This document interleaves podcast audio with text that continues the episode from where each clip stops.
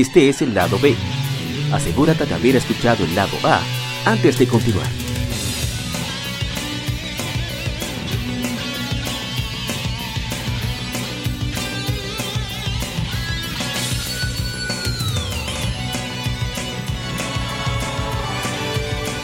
Gamefemérides.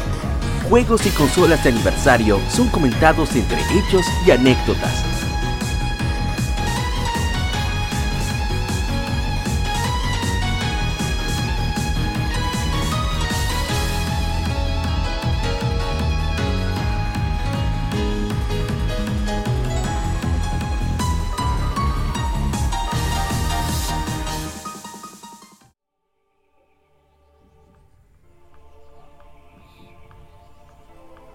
Arrancamos con las Gamefemérides, el episodio número 101 de Game Gamer Podcast.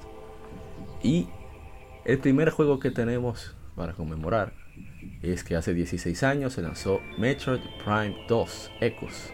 Es un juego de aventura y acción en primera persona desarrollado por Retro Studios, publicado por Nintendo para el GameCube. Es el séptimo de la serie de Metroid, una secuela de Metroid Prime y el primero de la serie con opción multiplayer. Bueno, yo siempre he esperado dije, para jugarlo, pero siempre pasan algunos compromisos y se ha evitado. A ver si, si ahora en diciembre, como la cosa está más floja, hacemos el stream correspondiente, aunque sea un poco, ¿verdad? Más tarde, pero lo haremos. Eh, no sé, ustedes que lo han jugado, si quieren dar uh, una anécdota, opinión. No, Espérate, no se escucha bien. De los Metroid, Ahora sí. De los Metroid 3, eh, 3D, creo que Rian se puede dar más referencia porque yo la, la saga Prime no la he tocado todavía. Ok. Bien, entonces gracias Ishidori. Como vuelvo, como estábamos hablando anteriormente, me gustó primeramente que el apartado gráfico de la de esta segunda parte pues fuera cambiado, se ve más, tiene más detalles. Metroid es una saga, de la saga Prime es una saga que ha envejecido bastante bien en todos los aspectos. Entonces, ese juego se ve hermoso, con, inclusive con algunos usuarios que en algunos emuladores han, le han, han tenido packs, packs para subirle la textura, etcétera, y la resolución. Y cuando usted ve ese juego todavía, un juego de en la época en que salió, creo que fue 2003, eh, si no más recuerdo. 2004. Vamos, 2004. Se ve bastante bien y tiene ese estilo único que ha caracterizado esa saga que aunque haya muchos, pues, haya, no muchos, porque va a decir detractores y no son detractores, sino personas que no sienten el, mismo sentimiento porque sabemos que el fuerte de la saga de Metroid es el, es el plataforma, o sea, el 2D. Pero a pesar de todo, la saga Prime, y hay que admitirlo, está muy bien realizada. Y es una muy buena segunda parte, realmente, con, con varias cosas que se implementaron dentro del juego que fueron mejor, eh, más, eh, por así decirlo, más específicas. Y una que otra cosita que, que realmente eh, superaron a la entrega anterior. Y ahí, a veces creo, a pesar de que creo que ahí no fue, no, ahí no fue donde salió Dark Samus. Eh, creo que creo que, que ahí que la Hechos a Creo pesar que de que no que sea fue tan- ahí, ¿no? Fue ahí.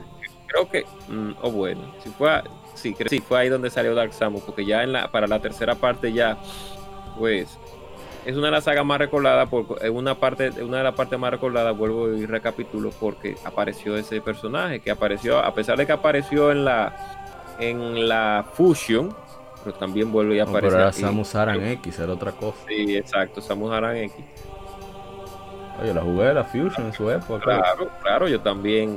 Muy bueno, excelente juego. Es corto, pero es excelente. Es bueno. A pesar de que está limitado. en Pero está hablando de comparación Metroid Prime 2 Echo. Hable de Metroid Prime 2 Echo Sí. termine de hablar. Pero de verdad que sí, de una segunda parte bastante buena. Y yo la, la recomiendo, la saga Prime, yo la recomiendo porque e- es, es un equipo que ha mantenido su calidad en todos los proyectos que toma. Es, es, es indiscutible. Salió de Metroid para meterse a Donkey Kong y, y Y se fueron y- todas las estrellas prácticamente y es muy lamentable. Una parte hizo. Se me olvidó el nombre. Fueron los que hicieron Batman Arkham Origins Blackgate. Y otra parte hicieron lo que es Blue Point Studios, que están, hacen los mejores remakes ahora mismo. Exacto. Entonces, nada más que decir. Eh, Eh, juégala en, en Inst- y- ah, creía que había terminado. Ajá. no, no, no, sí, ya, puedes puede, puede seguir.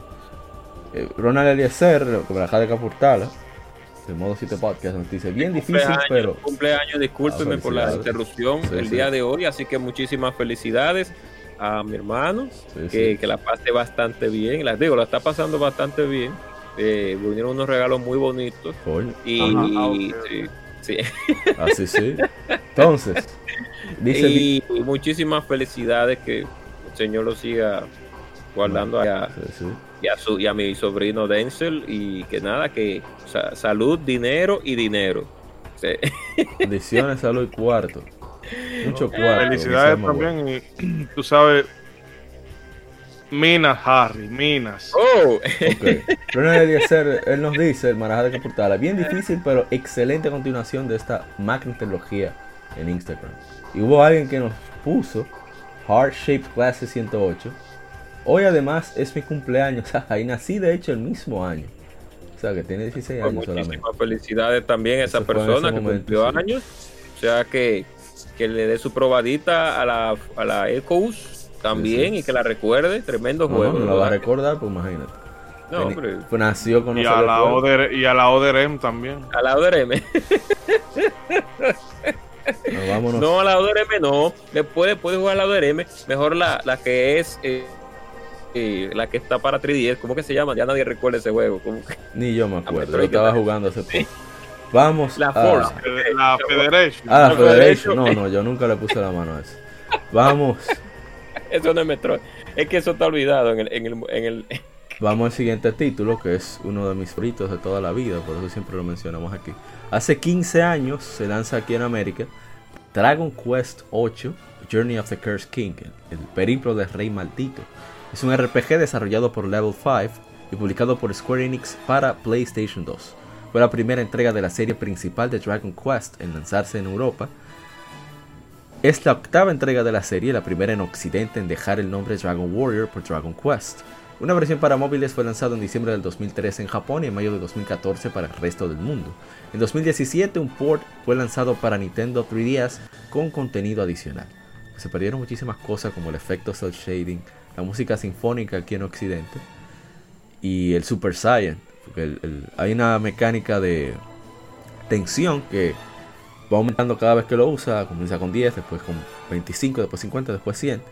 Entonces la efectividad de cualquier movimiento, ya sea defensivo, curativo, etcétera, se va a ver magnificada de acuerdo a la tensión. Entonces el protagonista, como se parece tanto a Goku y a Gohan, el- para honrar a Akira Toriyama en la versión para Occidente, ellos le agregaron que literalmente el protagonista se transforma en Super Saiyan, Super Saiyajin.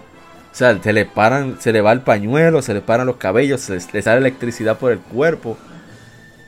Muy hyper. Pero en la versión original japonesa, que es la que se basa el remake, el port de 3DS, lamentablemente no está ese hecho. Es un juego fantástico, unos gráficos extraordinarios, música 1A. Y ojalá le hicieran. a- yo estoy dispuesto a que le hagan hasta un remake en las consolas que vienen o actuales, como sea. Y eh, que, que pueda que lo, que lo juegue. De verdad no, se va a arrepentir. eh. Para mí es el mejor de la saga. Y, y pruébenlo si pueden, por favor. Alguien más, no sé si lo ha probado. Oh, pero Ishidori que hable que ustedes son los expertos en la saga DQ. No, Pero se está cortando. y ahora, Ahora sí. hello, hello. Sí, sí. Pues bien, no, que mm, eh, eh, realmente eso, como solemos decir muchas veces por acá, es una franquicia que uno no se cansa de, de recomendar. Este octavo episodio, aunque yo en lo particular, eh, después de haber jugado el, el 11 y reposar y haberlo reposado más, bueno, los últimos dos años, desde la última vez que, bueno, desde la vez que lo acabé, el 11 eh, como que me llegó, me tocó más. Pero el 8 tiene, eh, mucho carisma y tiene una ventaja por encima del 11, eh, que llegó con la bendita banda sonora orquestada y no esa basura de MIDI. Y, y qué decir que, o sea, un juego súper divertidísimo, más en una época en que cada vez los juegos de JRPG se hacían más y más incómodos con, bueno, teníamos Final Fantasy, lo mismo... Eh, eh, los Digital Devil Saga con una, un sistema de customización de personajes una, que, era amplio. Una materia universitaria. Que era amplio, te daba 20.000 opciones, pero el que las cosas te la den como más eh, streamlined, como que se siente mejor. Y este juego, ¿qué decir? O sea, el humor, la, la historia, el carisma de, los personajes, incluso los, Hasta el mundo. Son, bueno, ya tú sabes. Hasta el mundo tiene su gracia. Em, el golf. Un juego que definitivamente se recomienda Si tú tienes tu PlayStation 2, desempólvalo. Y. No, no creo que lo, no lo tienen en, en la PlayStation Store. No, no. Deberían. En Japón salió, pero, pero no lo Sí, exacto. Eso es lo que digo, que, que los saquen así, yo no tengo problema, yo lo juego. yo, quisiera jugar. Pero en definitiva, eh, o sea, muy, muy, muy buen juego.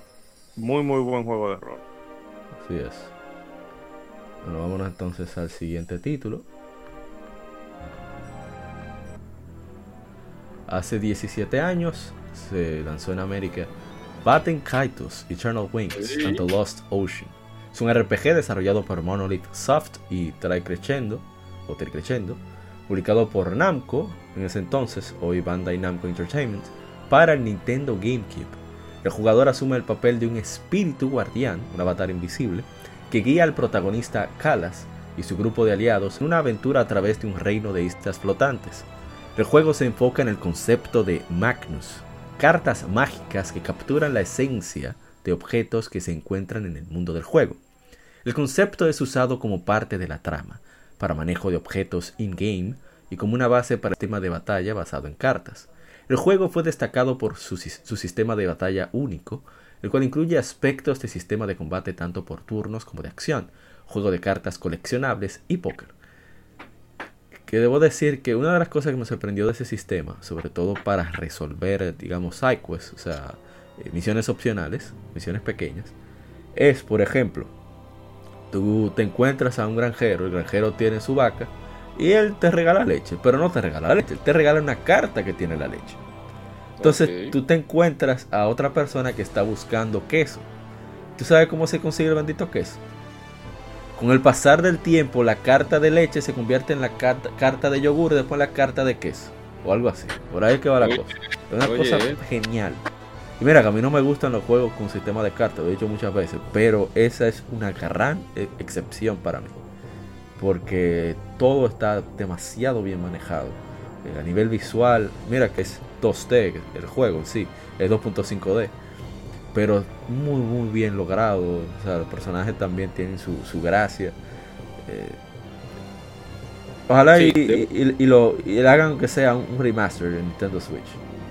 Sí, definitivamente que es una, una saga, una mini saga, un poco olvidada porque salió lógicamente en un tiempo en el cual pues la competencia estaba, estaba clara. Estábamos claros que el PlayStation 2 pues de llevar la delantera al Xbox y al GameCube en todos los sentidos, pero y que en Nintendo GameCube pues las RPG estaban muy escasas, muy escasas que estaban.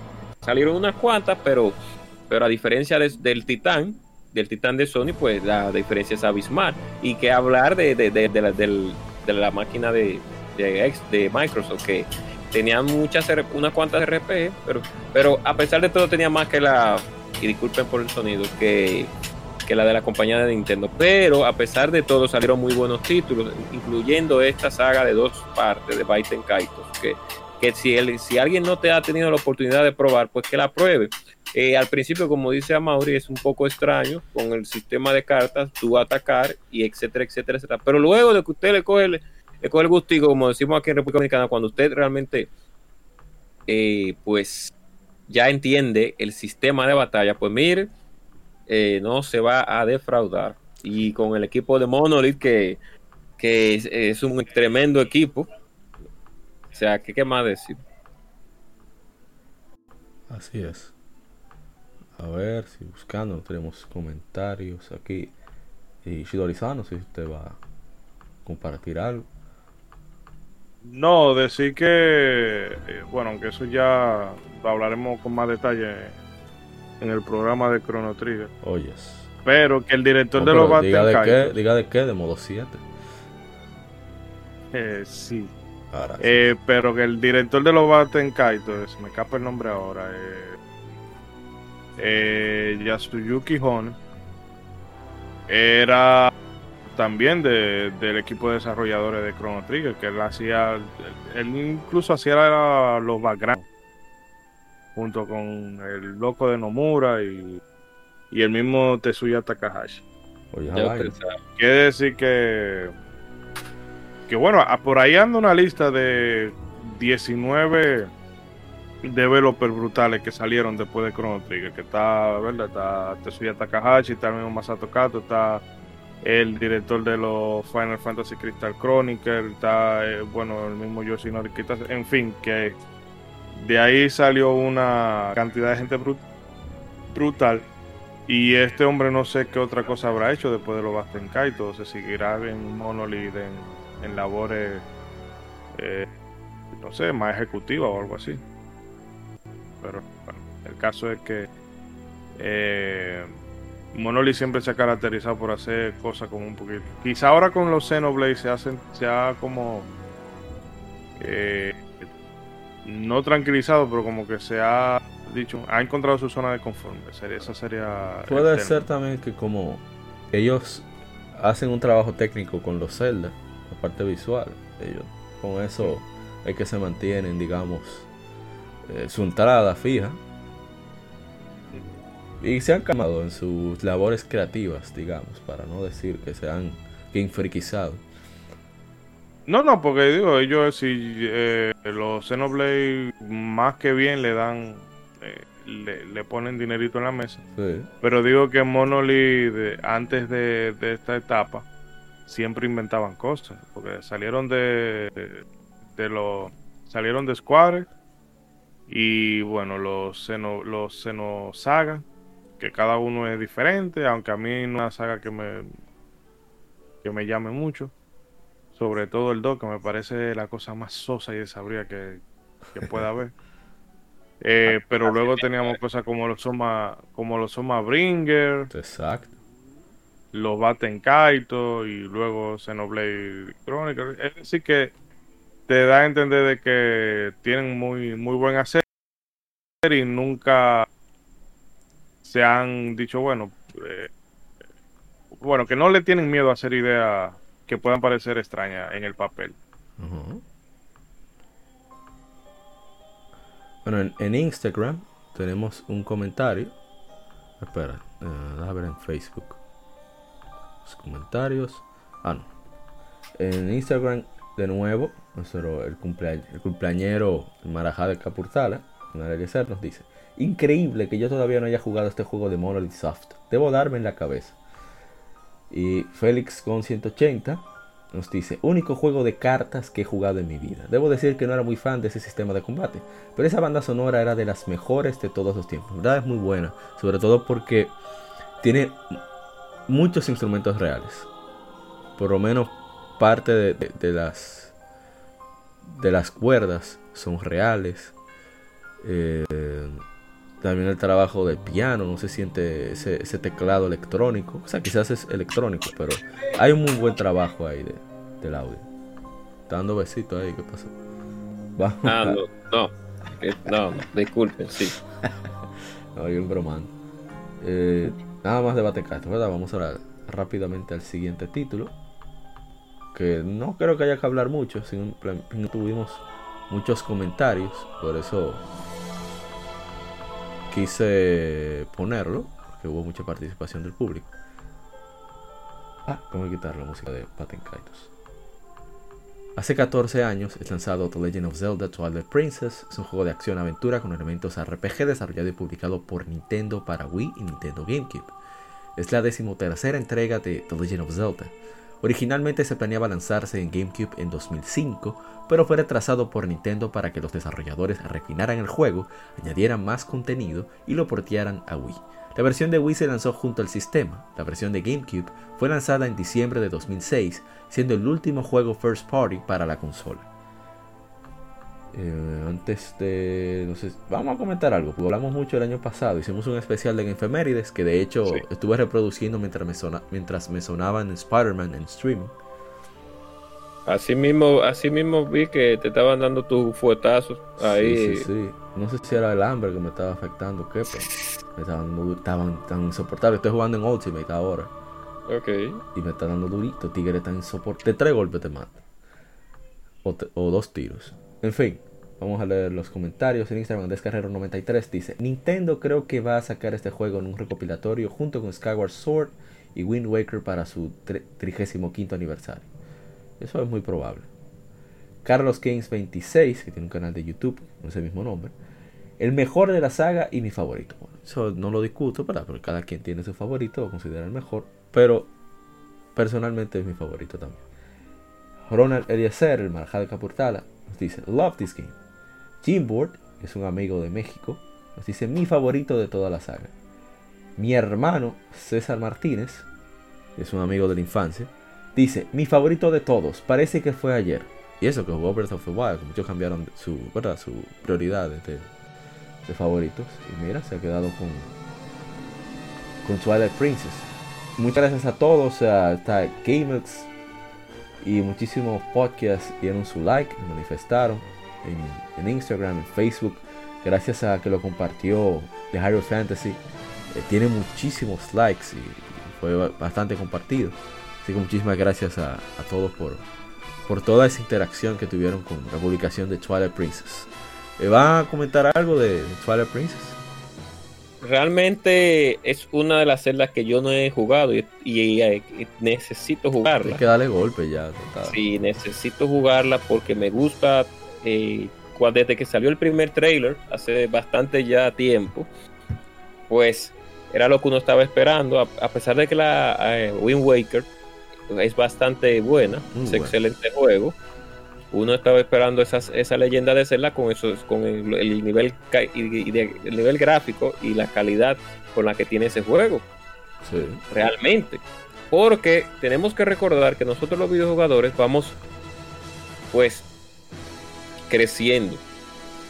En unos, un niño, un videojugador de 8 años no tiene ya la misma mentalidad de un videojugador de 25, de 30 años. Sí, sí. Ya uno va buscando otros eh, gustos, lo que tiene que ver con, a pesar de que uno siga jugando juegos que uno, eh, que uno probó en los tiempos de niñez, como Super Mario All Star, que Super Mario eh, Bros 3, que es el, el, eh, uno de los juegos más maravillosos que yo, que yo pude probar en sus tiempos.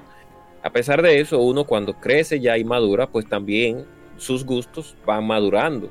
Y uno pues ya por eso no consume cierto tipo de productos. Hay productos que sí, que uno lo sigue consumiendo, pero hay otros que no, porque uno considera ya que no, no, no que uno tiene, no que la madurez influye, sino ya tiene que ver con el gusto. que uno cambia.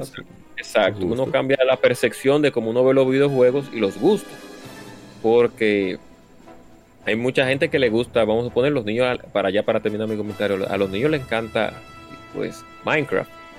Sí. Y si vemos cuando, y si vemos la diferencia de cuando un niño juega ese juego, cuando un adulto juega ese juego, es una diferencia del cielo a la tierra.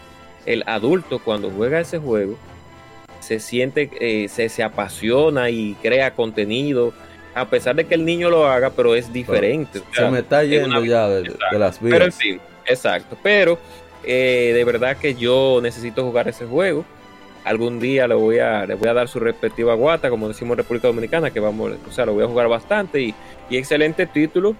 De verdad que sí, Nintendo hizo el, el ama- hizo la, la buena, como decimos aquí, o sea, una jugada, eh, una jugada que le, que le, le ayudó, que fue lanzar el juego en su consola, en la próxima consola que iba a lanzar, Sí, que sí. Nintendo Lo mismo que hicieron con Breath of the Wild.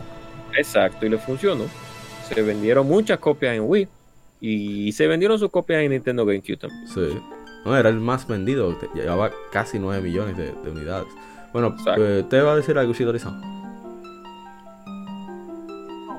O sea, es que ya a esta altura es poco lo que se puede abundar de, de la Twilight Princess, pero por resumirle, no es mi Zelda favorito, pero sí lo disfruté mucho.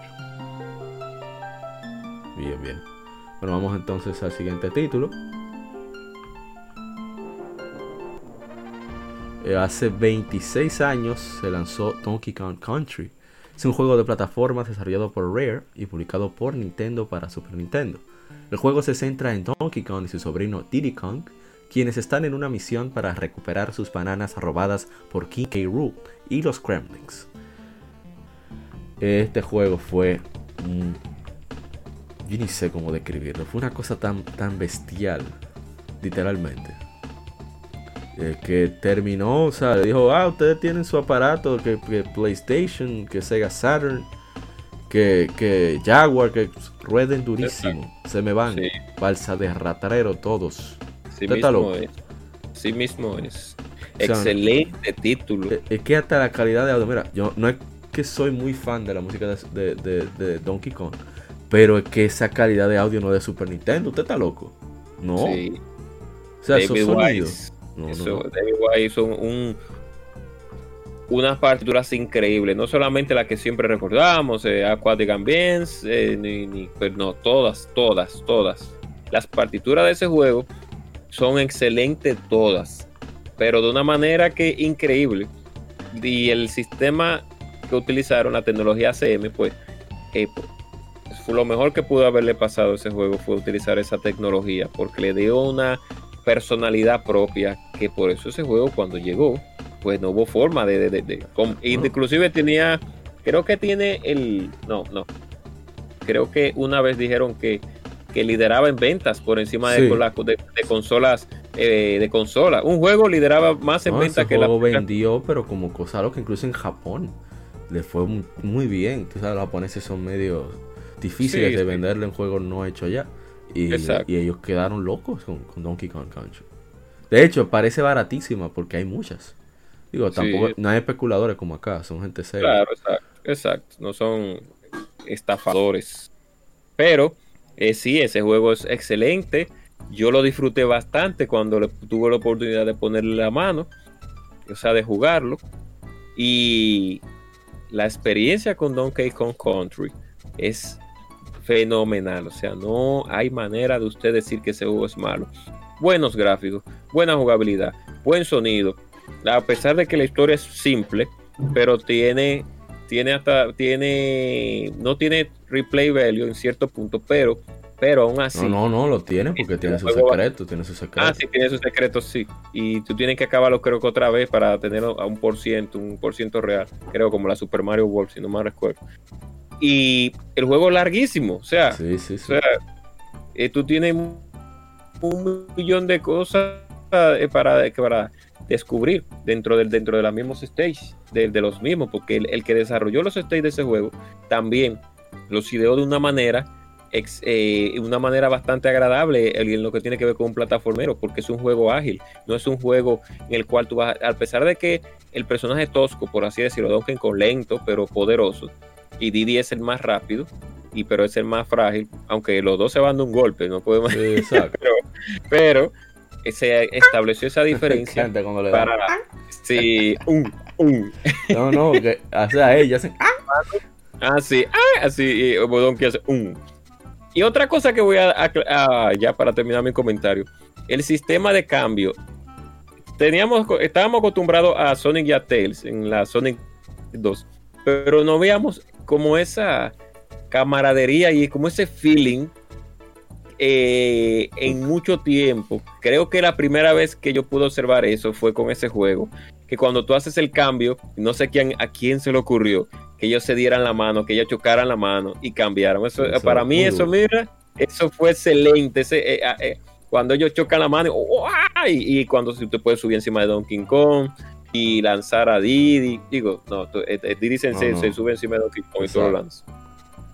y, y, el, sit- y los movimientos que tienen los personajes. Donkey Kong eh, Sí. te hace que tiemble el piso, hace un rolo. O sea, eh, no, no hay más nada que decir. Ese juego de verdad que sí, vale la pena muchísimo.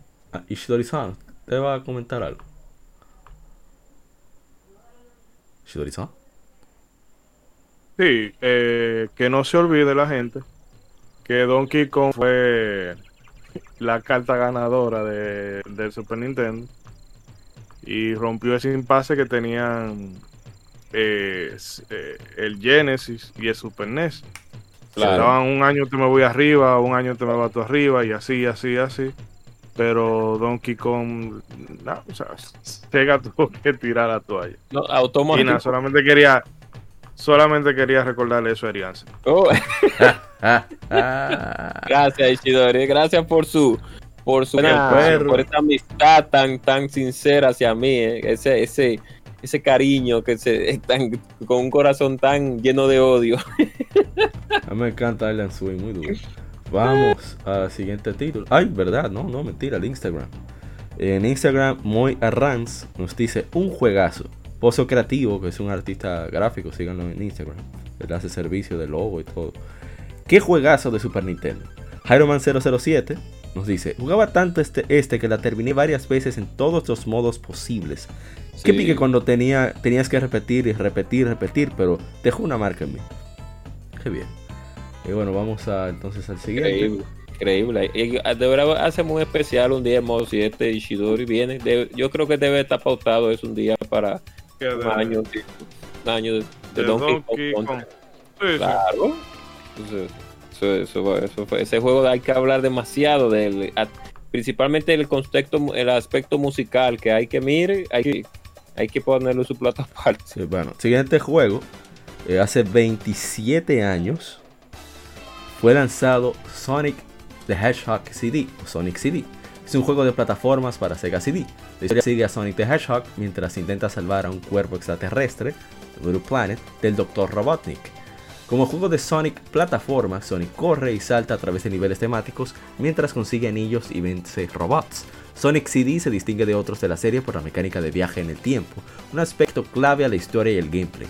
Al viajar por el tiempo, los jugadores pueden acceder a diferentes versiones de los niveles, presentando colocaciones, música y gráficos alternativos. Eh, yo debo decir que yo jugué este juego en la, la compilación que saliera para GameCube, no sé si salió en PlayStation 2 también, llamada Sonic Gems Collection. Ah, sí, salió en PlayStation 2 también. Sonic Gems Collection de 2005. Y yo veo Sonic CD, yo me encantó lo que vi y lo que jugué. Pero había un problema, la música era extraña, muy extraña, ¿no? tenía como Sí. sabor. Y cuando veo es que el juego, eh, en esa versión, tiene la música, no sé a quién se le ocurrió, pero decidieron que los gringos tenían que, que componerla para ese mercado. Pero Sí. en Europa y Japón tenían a los compositores originales japoneses. Claro. Y la música es extraordinariamente buena. O sea, te da, eh, te da una sensación muy parecida a la de Kirby, como, como de, de estar contento. Es muy upbeat. Y es muy dinámica también. Tiene mucha variedad. En, en su sonoridad y, y en, y en- en las melodías que tiene, la- tiene las piezas en, en los escenarios. Y cambian bastante dependiendo de la época en la que estés en los niveles.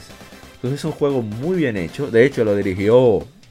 eh, ¿Cómo se llama el diseñador de Sonic? Eh, Naoto, di- Ajá. Naoto Oshima. Naoto Oshima. Sí. Él fue el director de este juego y, y le quedó excelentemente bien. No sé si. Ah, de hecho, yo lo compré. Debo de dar la anécdota completa. Cuando yo vi ese- esa cuestión con la música, que buscando en YouTube, dije: no, no, no, no, pero yo tengo que jugar la versión que me permita disfrutar de la versión japonesa. Y está en la PlayStation Store y está en Xbox Live Arcade. Yo tengo un PlayStation 3. Y decido que yo, bueno, cuesta 6 dólares, me regalaron 10. Se fueron esos 6 dólares y yo lo compré porque estaba desesperado. Ay, Y me encantó, la verdad que no me arrepiento. Para nada. Eh, no sé si ustedes quieren contar algo al respecto. El Oh. hombre Sonic. Claro. Sí, sí, el Sonic Maniatic. Sí, sí, sí. Excelente juego. Llegó en un punto en el cual Sonic 2 ya se había lanzado. O sea que es- hay un intervalo entre esas dos sagas. Por eso se Ah, por cierto, por cierto, por cierto. Eh, perdón, disculpa la interrupción, pero eso es parte Claro. eso hay que mencionarlo. Y es que Sonic City fue concebido como port mejorado de Sonic 2. Ese es el asunto. Exacto, Pero Oshima dijo, no, no, no, no, no, no, esto hay que hacerlo diferente, se me ruedan todito, venga. exacto. Entonces, por eso hay muchas similitudes en ciertos aspectos con las- la- el, el lanzamiento, que es una de las cosas que más se habla, de que fueron lanzados eh, en, en- en años, eh, en, en meses, creo que si no meses, un año, un año. Bueno, el punto es que Sonic City es un juego muy bueno, es un juego de la saga porque es muy diferente en el sentido de que, como ya había explicado anteriormente a Mauri, pues cambia un poco lo que tiene que ver con gameplay lineal de la saga. Aquí trabajamos con unos sistemas eh, de viajes temporales. Con el juego tiene tres finales porque son tres eh, pasado, presente y futuro, en los cuales uno puede de- desplazarse de un tiempo a otro mediante una recolección de o mediante una no, no me recuerdo si es por la recolección de rings o por lo rápido que uno vaya o bueno son varios son creo que hay un factor para que influye en el viaje temporal pero pero a pesar de eso pues tiene uno de los antagonistas que más la gente ha recordado que es el Metal Sonic que Que apareció en aparece, Sonic 2. aparece la, la, ¿cómo se dice? La contendi- contendiente, no, pretendiente de Sonic, que se supone que son los Sí, hombres, los pretendientes. Amy Exacto. Rose. que es la pretendiente eh, por así decirlo Eterna, oficial Sí. Sí, porque iba a ser Madonna en el desarrollo, pero, pero no, no fue así. A pesar de, la, de otro juego que sale en el cual Sonic sí tiene un intercourse con un humano, pero no queremos recordar ese juego. Pero, Pero, Dios mío. pero aquí sí, aquí es Amy y, y tiene a su antagonista que es el Metal Sonic y de verdad que es un título bastante agradable y lo- de verdad que yo, valga la redundancia, todo el que pueda probar ese juego, que es fan de Sonic o No, siente pero no tiene que ser fan de Sonic. Si no, no, no, no. de plataforma. Espérate, espérate, iba a decir exacto, iba a decir eso, que si a usted le gusta un buen juego de plataforma, eso, eh, y le gusta un juego y va a estar por demás decir que le gusta el erizo azul, pues pruebe lo que usted, todo fan de Sonic, tiene que haber jugado ese juego y tenerlo en su en su en su lista de, de, los, de las mejores de las mejores partes que ha tenido el- en la trayectoria nuestro querido erizo azul. O sea que Pero mí con me la encanta música juego. japonesa. exacto. Cero, cero música con la- gringa. sí, Disparate. Aunque la música gringa es la com- eh, Ishidori, como eh, no, eh, Sonic Boom, Sonic Boom, no, Sonic No, Boom. pero eso está en la Eh, japonesa sí, también. sí, sí, sí, pero escuchen mejor el beat eh, eh, japonés, que es muchísimo mejor que, el- que el americano. Hasta pero- solo tiene vaina. Continúa, continúa. Exacto, pero jueguen, pero jueguenlo, definitivamente que es un buen juego y tiene un buen antagonista y es muy disfrutable, de, de verdad que sí. Así que Shadow the Hedgehog intentó Eh, copiar algo de esto, pero bueno. hable antes de que continúe Cobra. Yo de Sonic CD eh, paso, porque yo Ya, te- no soy tan cafetero de qué, Sonic. qué desprecio así tan, tan claro. Bueno, vamos al siguiente, al No, último. de la pero tarde. ya Erianser, No, no le, le hizo su carta de amor. Sí, ya.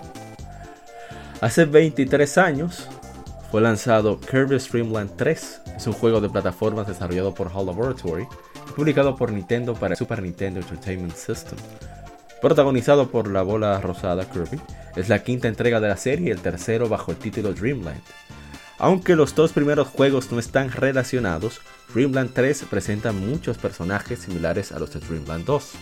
Dreamland 3 fue sucedido por Kirby 64 de Crystal Shards en el año 2000. Este juego fue el último que lanzó Nintendo, o sea, el último juego first party de Super Nintendo. Salió en el 97, o sea, 2020 menos 23, de la 1997. Eh, debo decir, no, hay comentarios, que yo lo probé por primera vez, eh, creo que fue ayer, sí, estamos 28, 27. Y fue muy, muy divertido. De hecho, duramos casi una hora jugando.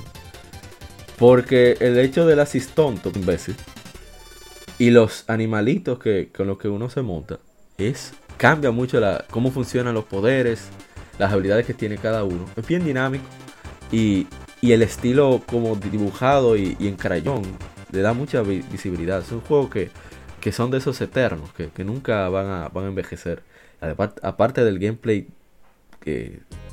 dinámico y, y bien bien logrado que tiene Kirby. Es un juego fantástico, o sea, no hay mucho, mucho que, que criticarle a, a los juegos de Kirby. Por cierto, está Nintendo Switch Online si lo quiere probar. Así que si usted tiene su Switch y tiene y paga el online ese de 20 dólares, dele para allá, que ese jueguito es bueno. Sí, de verdad que sí. A mí no me gusta mucho el contexto gráfico del juego, Ah. porque, pero si tengo que. Ah, pero le gustó Yoshi Island 2, ¿verdad? Eh, no, no, si, si tú supieras que me gusta el, No me el estilo gráfico de Vamos, Yoshi Island, pero pero el, el estilo para esta para esta sec- eh, secuela pues no me gustó tanto a pesar de que sí me gusta me gusta el gameplay. No me gusta mucho cómo se ve los gráficos vuelvo y digo eh, dibujados así. Porque yo Kirby Superstar para mí es la, la- la omnipotencia final que han lanzado desde, desde hace 250 mil años. No hay para mí no hay todavía un juego de Kirby que yo diga superó la Superstar pero eh, pero y más la Superstar Ul- la, la Ultra, la de Nintendo 10, que esa sí es la sabrosa y la jugosa. Pero eh, me- eh, Kirby, Kirby Dream Land 3 pues es muy agradable. Eh, ahí uno se puede montar en una rata, en un ratón, en un gato, no me los nombres. Un eh, pescado ahí. Y, un pescado. y una vaina que te, te monta Sí, encima. Un, un- sí, un- un ratonazo, eh, un ra- no, es un El ratón es duro. Ahora, tú sabes un detalle que me gusta mucho de, de la animación, que cuando tú hay ciertas puertas que es donde te permiten obten- eh, montarte con unos compañeros. Entonces, cuando tú eliges uno, ellos ponen una cara de frustración, o sea, se, se impactan y quedan en shock. El gato está quillado, el, el ratón está triste, el pajarito está decepcionado. O sea, es muy ápero. El pecado, no sé qué. El pecado seguro pondrá una No, gota. el- porque no- sí, sí, se pone a llorar. El pecado se se pone a pone a llorar. el pecado. Entonces, eso me, me encanta, esa, esa ch- charlatanería, por así decirlo, que le ponen siempre a, la- a los juegos de Kirby, principalmente con algunos enemigos. A mí me encanta en los Waddle Doo y el enemigo que barre, el enemigo que está barriendo, no Sí, sé, sí. eso es uno de los enemigos más, más sinvergüenza que yo he visto de, ese- de esa saga, pero a mí me encanta porque están hechos como, como está ahí, o sea, él está ahí y ya, y, y está barriendo. Sí. Pero eh, sí, un Kirby Dream Land 3, sí, sí, agradable. Y a pesar de que vuelvo y digo que cuando ya jugué la Superstar, quise más de Superstar, pero vino la de entrada, bueno, eh, se le dio, se, le- se jugó, jugó. Bueno, entonces, Shidori-san, ¿usted llegó a probarlo? Sí. Pero que realmente de esa época yo me quedo siempre con el Superstar. con el Superstar Saga. Que es lo más duro. No sé, tenía como más No, que ese fue era Sakurai que lo hizo. Fue Sakurai que lo hizo. Ujú. forma. Bueno, ¿Pues entonces, quién? Ah, Pero Sakurai dirigió eh, Superstar. Mire, y de la poca sugerencia buena de Miyamoto, dijo, tiene que lograr que se juegue de dos. La poca sugerencia de Miyamoto, buena. Ujú. Excelente cuando sí, se juega que, que como juego de la saga de Kirby no deja de estar, de estar entretenido. Exacto. Bueno, entonces, hasta aquí las efemérides en este episodio número 101. Gracias por acompañarnos hasta aquí y ahora pasaremos al tema de la semana con formatos en gaming. No se muevan, sigan con nosotros Legion Gamer Podcast.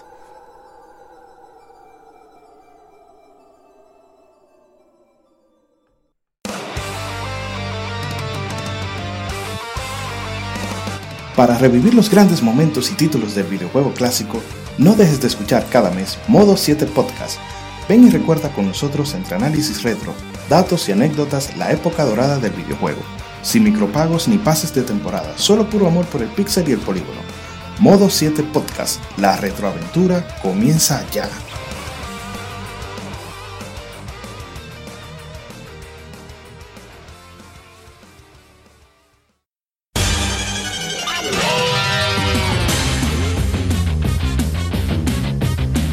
Puedes escuchar Legion Gamer Podcast en iBooks, Spotify, TuneIn, iTunes, Google Podcast y demás plataformas de podcast de su preferencia, buscando Legion Gamer Podcast.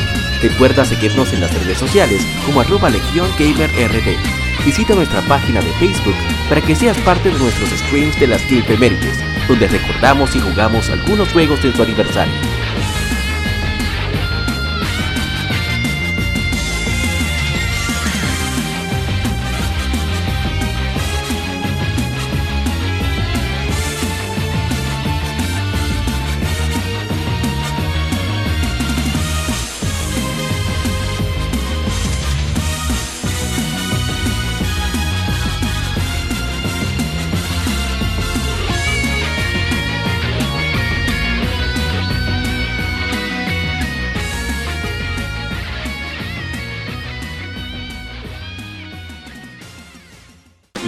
De la semana.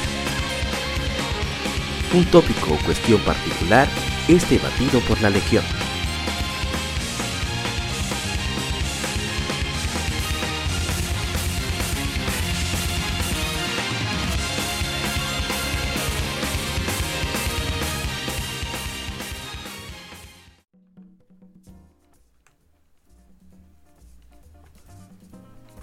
Arrancamos con el tema de la semana, el episodio número 101 de Geon Gamer Podcast.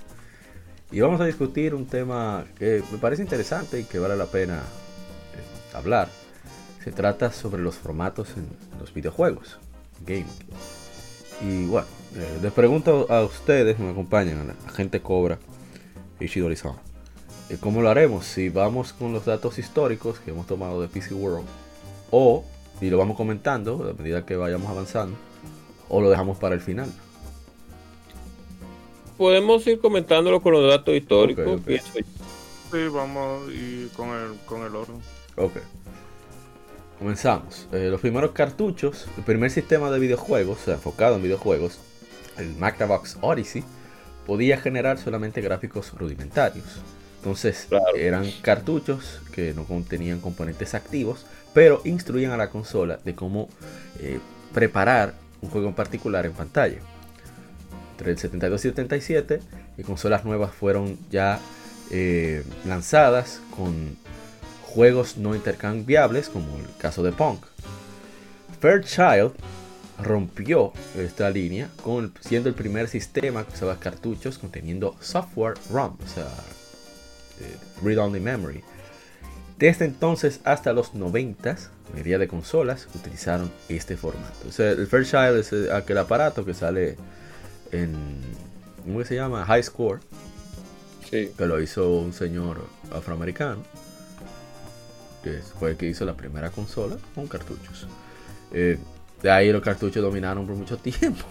Claro, por, por supuesto que sí. Fueron por más de- casi prácticamente 20 años, más de 20 años. Claro, de una manera práctica. eh, o- y era la, era la tecnología de la época, realmente. Para por lo menos las, las consolas, porque ya teníamos. Bueno, puede seguir, pues, para no seguir eh, Sí, a ver, sí. con el comentario.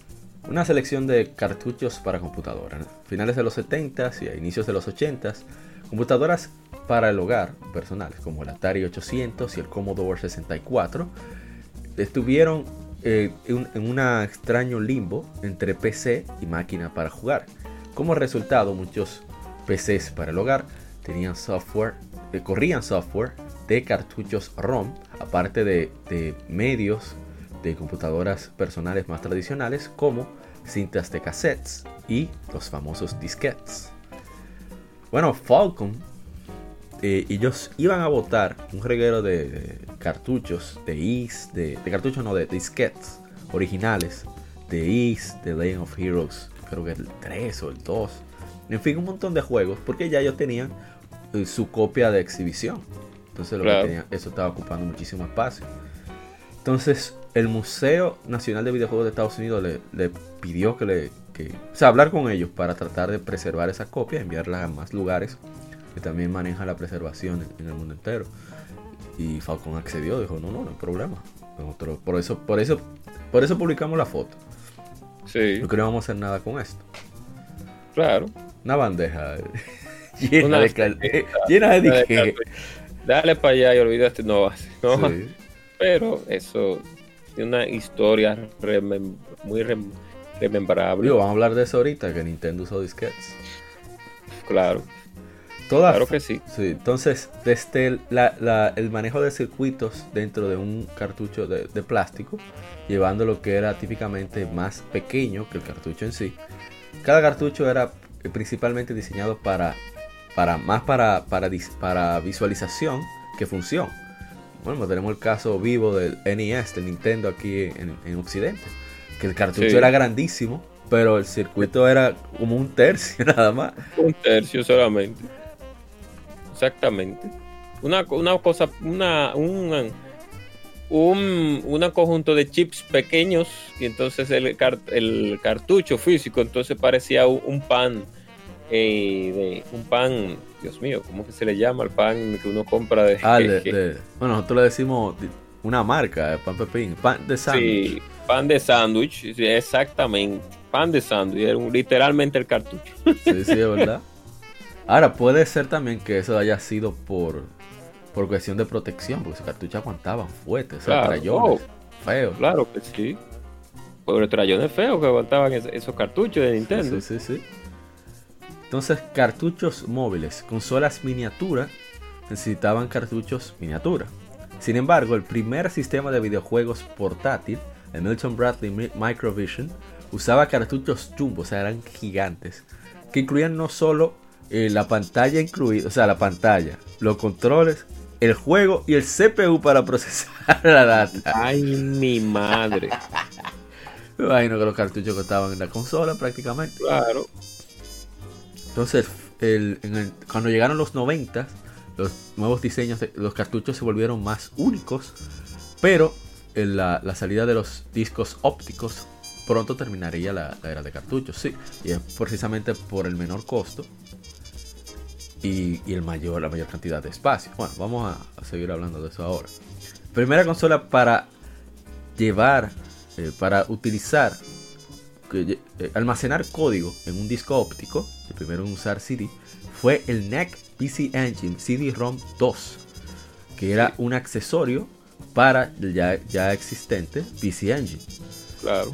eh, que esta versión se por- eh, convirtió en el Tu- TurboGrafx CD en Estados Unidos. Sega, mismo es. ajá, Sega pronto le siguió con su propio accesorio de CD para el Genesis Mega Drive, conocido como el Sega CD en Estados Unidos y Mega CD en Europa y Japón. Ahí fue donde el, el juego que hablamos en las efemérides salió Sega CD, el, el Lunar original, la versión, una versión de Final Fight con una música, Dios mío, Sí. bestial. Y, y bueno, eh, Sega fue donde más, lo que más le dio pautas a Sony para pensar que podría ser un aparato de CD. Bueno, seguimos. El primer, el cartucho más temprano, o sea, los primeros cartuchos eran solamente aparatos de lectura. Ellos proveían datos del juego, pero los datos eran generados mientras se jugaba y se perdía cuando los jugadores apagaban la consola. Nintendo intentó, fue el primero en intentar resolver este problema en 1986 al tomar prestada una tecnología de PC. Lanzó unos, un sistema de floppy disk, o sea, disquetes únicos para su consola Famicom en Japón. Eh, ahí salió Legend of Zelda, que tenía, de hecho, el- era, era prácticamente una consola aparte. Sí. Y él, y él tenía salida de estéreo, porque el, el Nintendo, si la gente lo recuerda, solamente tenía salida mono. Sí, exacto. Sí, pero este salía salida estéreo. O sea, Metroid salió ahí, Legend of Zelda, todos tenían su música estéreo y tenían hasta, vamos a decir, ¿cómo sería? Tracks extra, o sea, no canciones extras, sino sonidos dentro de- del MIDI que no estaban en la versión que tuvimos aquí en Occidente.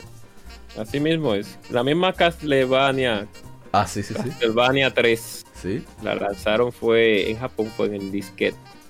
En ese, en el, en ese, ese mismo sistema de, de, de- de- de- bueno, el Famicom Disk System. exacto. Aquí vino en formato, en formato cartucho y por eso hubieron unas cuantas limitantes, eh, a diferencia de la versión japonesa.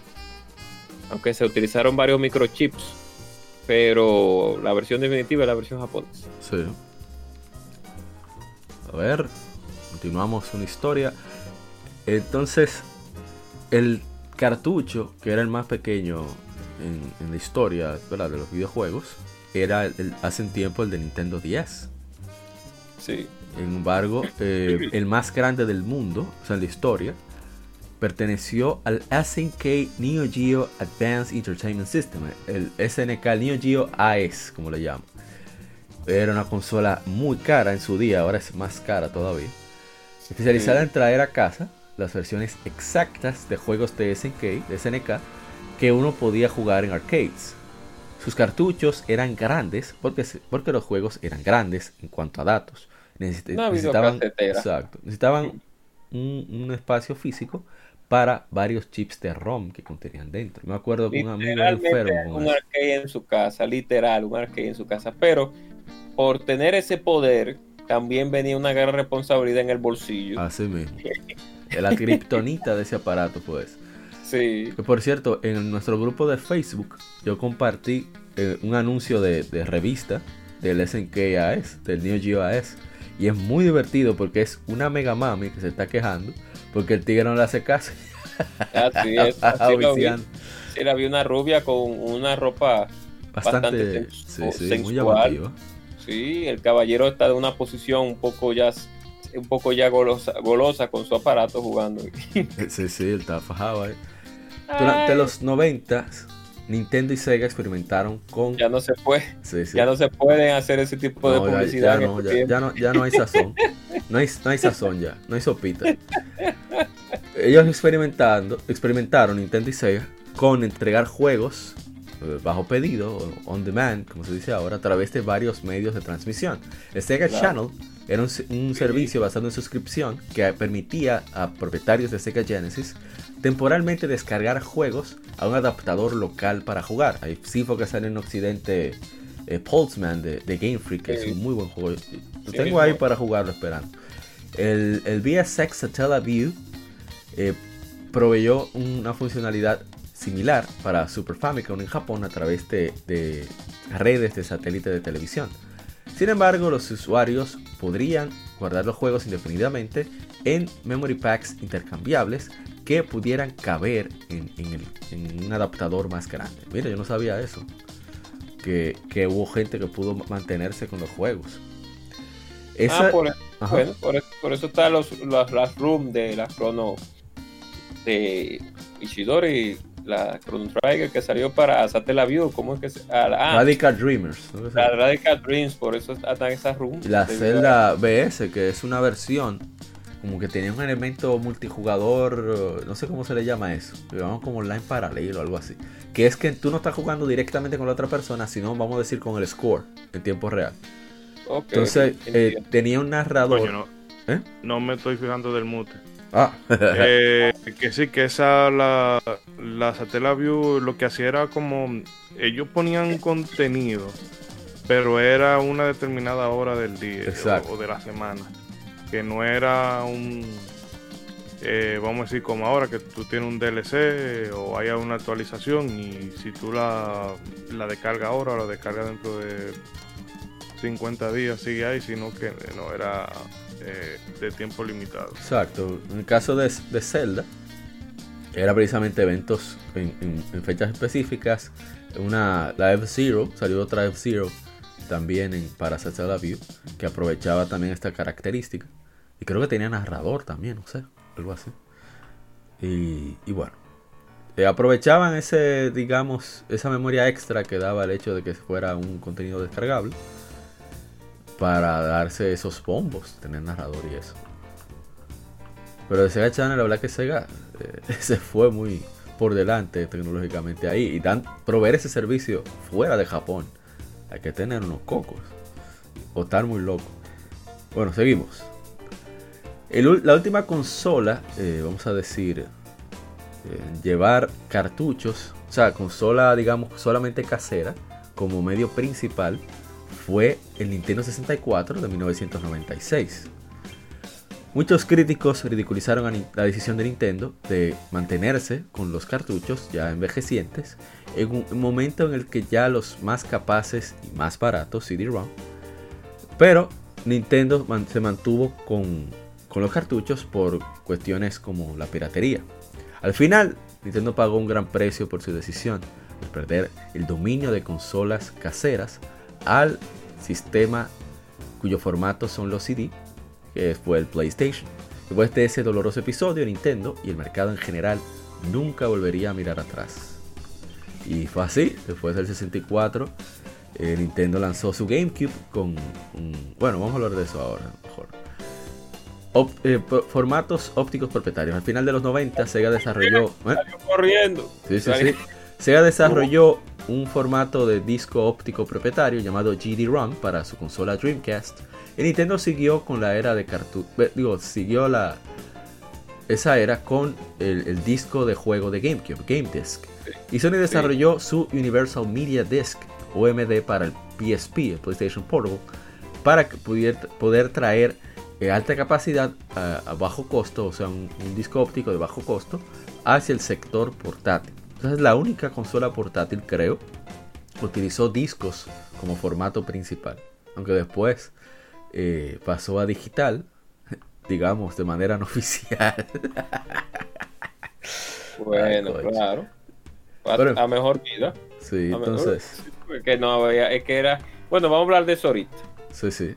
Entonces, eh, que sobre la capacidad, GD-ROM te almacenaba hasta un gigabyte y los juegos de GameCube hasta 1.5 gigabytes, llamados mini DVD.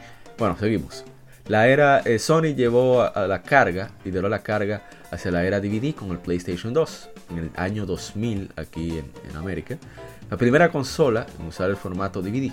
Sus discos pueden, eh, pueden almacenar un máximo de 8.54 GB de información.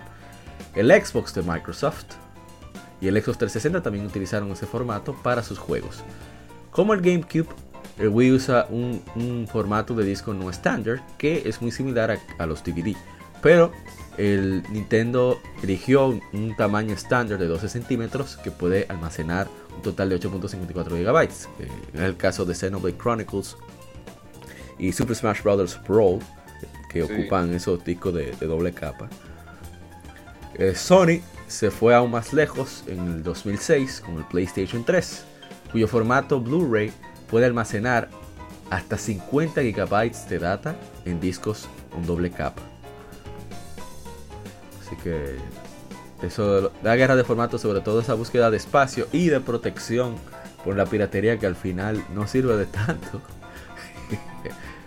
la mejor manera es, eh, en mi opinión, con oferta. si que no le den la mano.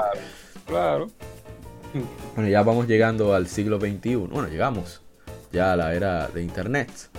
Que más allá de la, de la era óptica, ahora vivimos en un mundo donde el medio principal para distribución de juegos está rápidamente volviéndose completamente electrónica a través de internet utilizando el router. primera consola de utilizar un disco duro para almacenar información fue el PlayStation 2 en el año 2001 a través de una opción de accesorio. Microsoft siguió con un disco pero ya integrado en sí en la consola para su Xbox unos meses después. El Xbox 360 y el PlayStation 3 continuaron con, con esta no esta moda, con esta decisión, solo con el Wii manteniéndose con, media flash de almacenamiento, o sea, de tarjetas, eh, para utilizar datos de juegos en un sistema no portátil. El PSP y el Nintendo DSi también utilizaron memoria flash para un almacenamiento de, juegos de manera dinámica, que era lo que apuntaba al futuro de, los juegos. Y bueno, hasta ahí llegó el PC World con su información. Y hay un video de un diseñador de juegos que da muchos tips sobre diseño de juegos. Y él está hablando sobre la diferencia de las decisiones de diseño basado en tanto en las capacidades de hardware como en el formato. Por ejemplo, una de las grandes diferencias era en, en The Legend of Zelda of Time, donde tú ves que el espacio es, para su época, 1998, bastante amplio. Sin embargo, en juegos como de la misma época como Metal Gear Solid, el espacio es cerrado. ¿Por qué se da esto? Porque por la velocidad de lectura del disco, que era, perdón, del cartucho, que es 100 veces lo, del disco, así como la capacidad de, de, manejo de datos del procesador del 64 y del PlayStation. Entonces, Metal Gear era cerrado para aprovechar su hardware, pero Ocarina of Time podía ser más abierto. Sin embargo, al tener más acceso a información por ser un disco y también tener memoria RAM para, para textura, tú veías espacios más cerrados, pero mayor variedad eh, de, texturas y de ambientación. En el caso del Nintendo 64, citando de nuevo el caso de, Ocarina of Time, las, el, background, el, el entorno, era bastante repetitivo en cómo utilizaba los colores. También el uso de colores pasteles, porque tú no podías utilizar la técnica, que no recuerdo el nombre ahora mismo, porque en PlayStation lo que hacían era, como no podía manejar muchos polígonos, pero sí tenía memoria y capacidad para, para pegar imágenes en los polígonos. En Nintendo 64 no lo hacían porque eso ocuparía mucha memoria. Lo que hacían era aprovechar los polígonos, ponerle colores simples y entonces diseñar los personajes eh, y, y, ¿cómo se diría? Eh, ejecutarlos de esa manera para a poder ahorrar la mayor cantidad de memoria posible. Claro, hubo Ah, sí. Como la gente de Rare, que eran unos animales, pero también se, se reveló hace, creo que fue este año, que Rare, eh, que era del, del grupito selecto favorito de Nintendo, donde le dieron acceso a información. cuenta atrás, y de lo que tú quieras. de, de utilizar microcódigos. O sea, no fue que ellos inventaron eso, fue que Nintendo le dio acceso a eso. Que quizás si Nintendo hubiera compartido más esa información, Claro, más desarrolladores hubieran hecho más juegos y mejores juegos en Nintendo 64. Claro. por supuesto que sí. Entonces, es por eso la diferencia de formatos. Eh, no voy a decir que es muy importante, pero, pero por ejemplo, hoy en día que tenemos un juego en varias plataformas que son diferentes. Eh, vi un video en Twitter que lo compartí en el grupo de Facebook de Persona 4, Persona 5, ay Dios mío, bueno, la versión esa que es Musou, que es Warriors. La Sí. versión, el juego en PlayStation 4, en PlayStation 5 y en, y en Nintendo Switch. Se supone que la lectura de cartuchos debe ser más rápida, pero no es así. La versión de PlayStation 4 carga aproximadamente menos de 10 segundos. La versión de PlayStation 5 carga como en 2 segundos. Y la versión de Nintendo Switch carga como en 20 segundos. Porque ahora lo más importante es la capacidad de lectura y de procesamiento. O sea, ya estamos en, en otra etapa que va más allá de formato. No sé si Exacto. Quieren comentar algo. Yo me fui de largo. No, ahí. no, no hay problema. Sigue, síguele, sigue, sigue. ¿no? Y ahora que, que se vio, o sea, estamos viviendo un momento extraño porque ya se pensaba, sobre todo gracias a la pandemia, que se comenzó a haber muchas más compras de juegos digitales. Sin embargo, la mayoría de PlayStation 5 vendidos son con disco, o sea, con lector de disco. O sea, la gente está comprando más digital, pero no quiere perder la oportunidad de poder tener acceso al, a los al medio físico. O sea, eso me parece bastante interesante. Shidori-san, ¿usted prefiere cartucho o CD? no, en verdad, yo lo que quiero es que usted hable, no sé, ¿te quiere decir cualquier cosa? No, yo lo que quiero. No, realmente eh, el tema de lo físico yo siempre lo voy a, a preferir. Si tengo la lo opción mío. De comprarlo en físico, lo voy a hacer en físico. Digital, yo solamente por un uso pragmático de que no sé. eh, Que esté más barato. un juego que está, que está, que está más barato o que por ejemplo eh, con algunos juegos de Falcon que se ponen escasos a veces Sí, sí. eh, eh, pero eh, yo no le veo sentido al formato bueno no al formato digital obviamente le veo sentido porque ese es el futuro pero que a mí todavía no me cabe en la cabeza que un perdón, un juego digital te tenga de salida te cueste lo mismo que uno físico. O Exacto. sea, no tiene ningún tipo de sentido que tengan a ese precio. Y no me vengan con la jodienda de, Oh, ah, ah, pero que el mismo juego. No estamos hablando de eso. Estamos hablando de que sí, es el mismo juego, sí, eh, eh, hay gente que tiene que comer, pero eh, uno, yo como consumidor, yo no tengo que hacer, yo no hago nada con ponerme del lado de, de lo que producen. claro. Eh, por otro lado, no se, no se ha, perdón, que tenemos eh, un caso de violencia de género de fondo aquí con los vecinos. Ay, Dios mío. Eh, no, es, borra- es borracho que está en. Eh, eh, el caso es que tú ni estás almacenando los discos, ni estás invirtiendo en arte, ni estás invirtiendo en, en distribución, ni en, ni en almacenaje, ni en nada de lo que tú tendrías que hacer si lo hace físico. Pero entonces me está cobrando, a veces hasta más. Sí, sí, sí. En fin, que yo siempre, yo, y también por otro lado, el tema de las, de que tú compras físico y por lo menos tienes el, el- la versión vanilla ahí.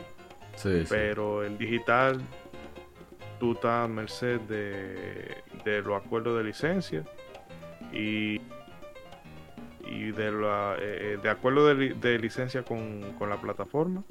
Y por otro lado, que si por ejemplo el juego físico es bueno, el juego digital tiene una canción que se le vence eh, los derechos en 20 años, bueno, pues dentro de 20 años fácilmente ya tú no o menos, porque miren el caso que pasó con, con aquel Alan Wake.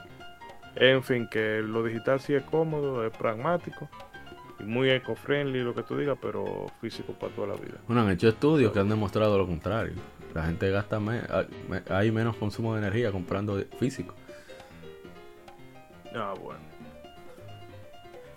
Porque ese tiempo que dura la consola con el internet promedio encendida de cargando. Exacto. bueno.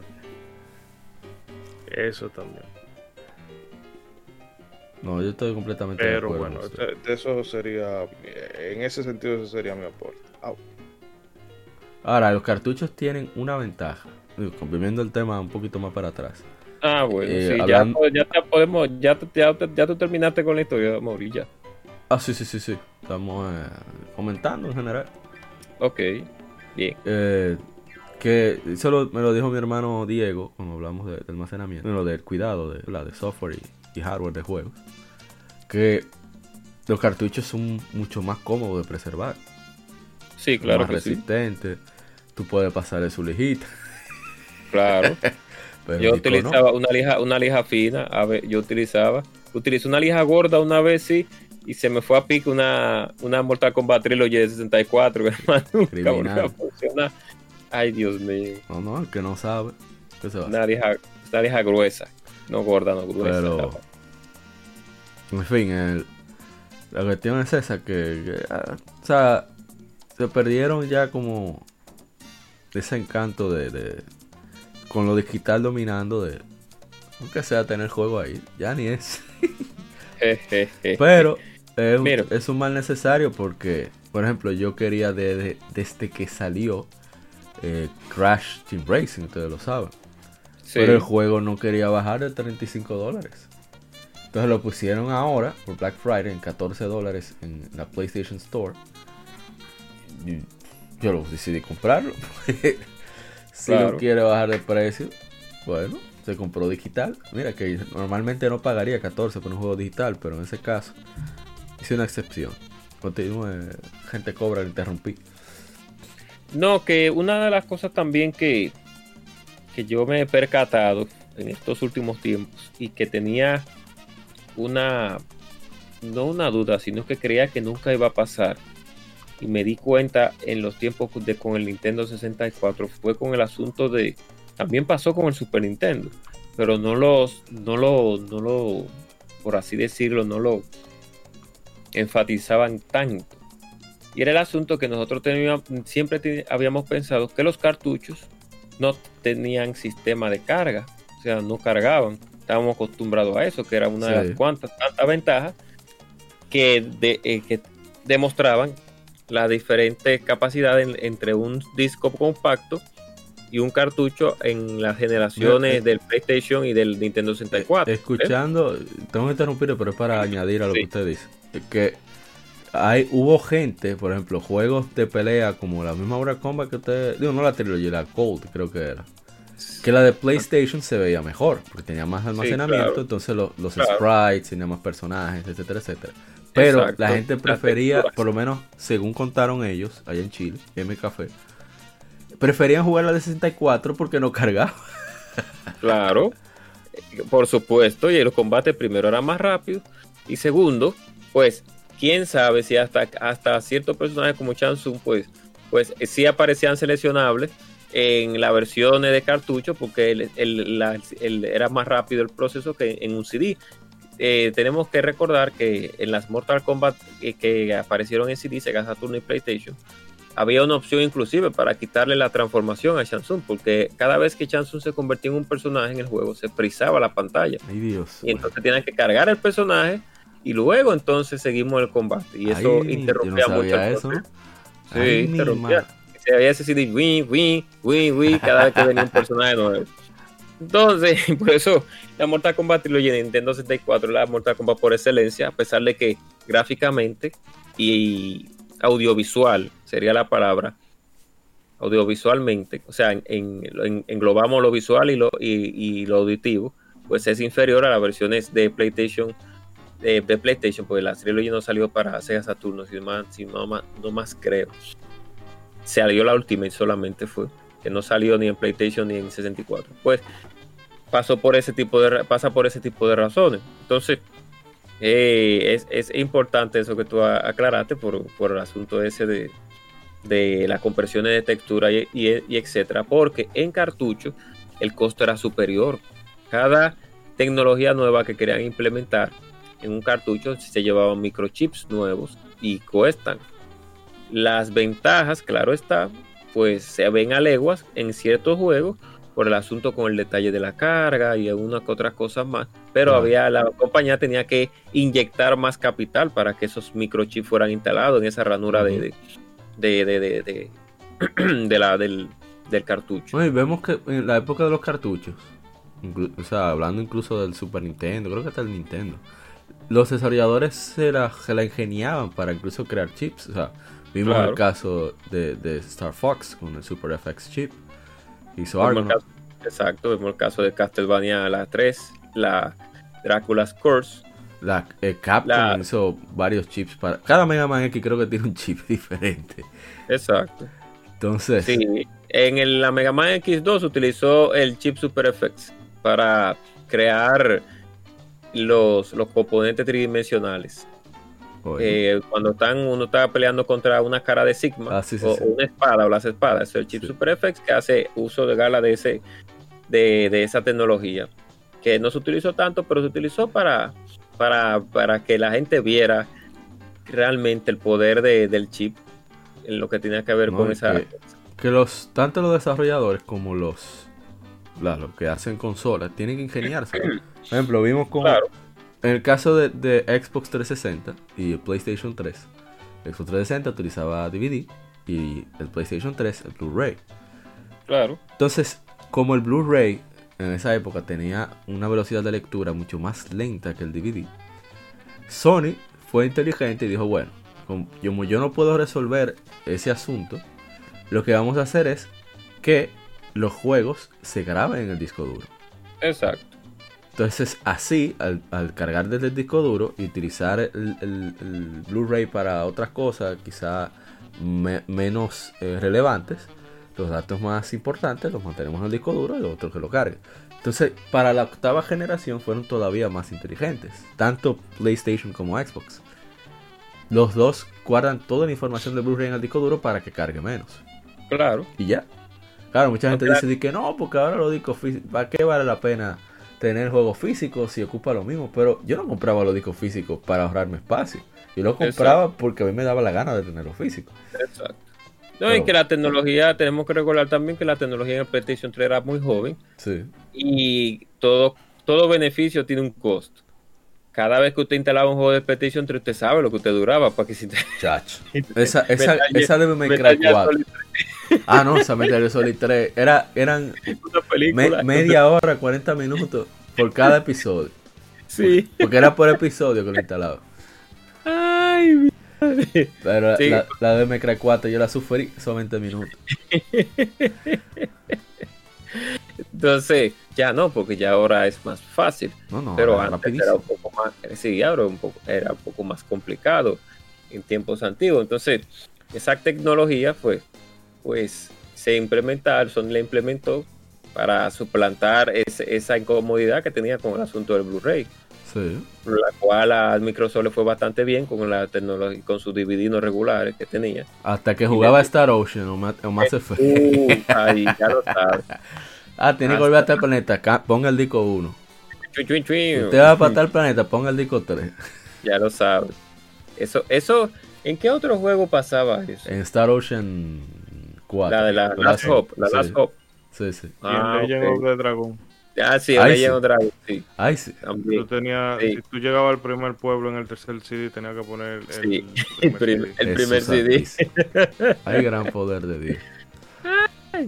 Pero es bueno, eh, me imagino que era, pro- no sé si fue por, por asunto de compresión que tuvieron que hacerlo.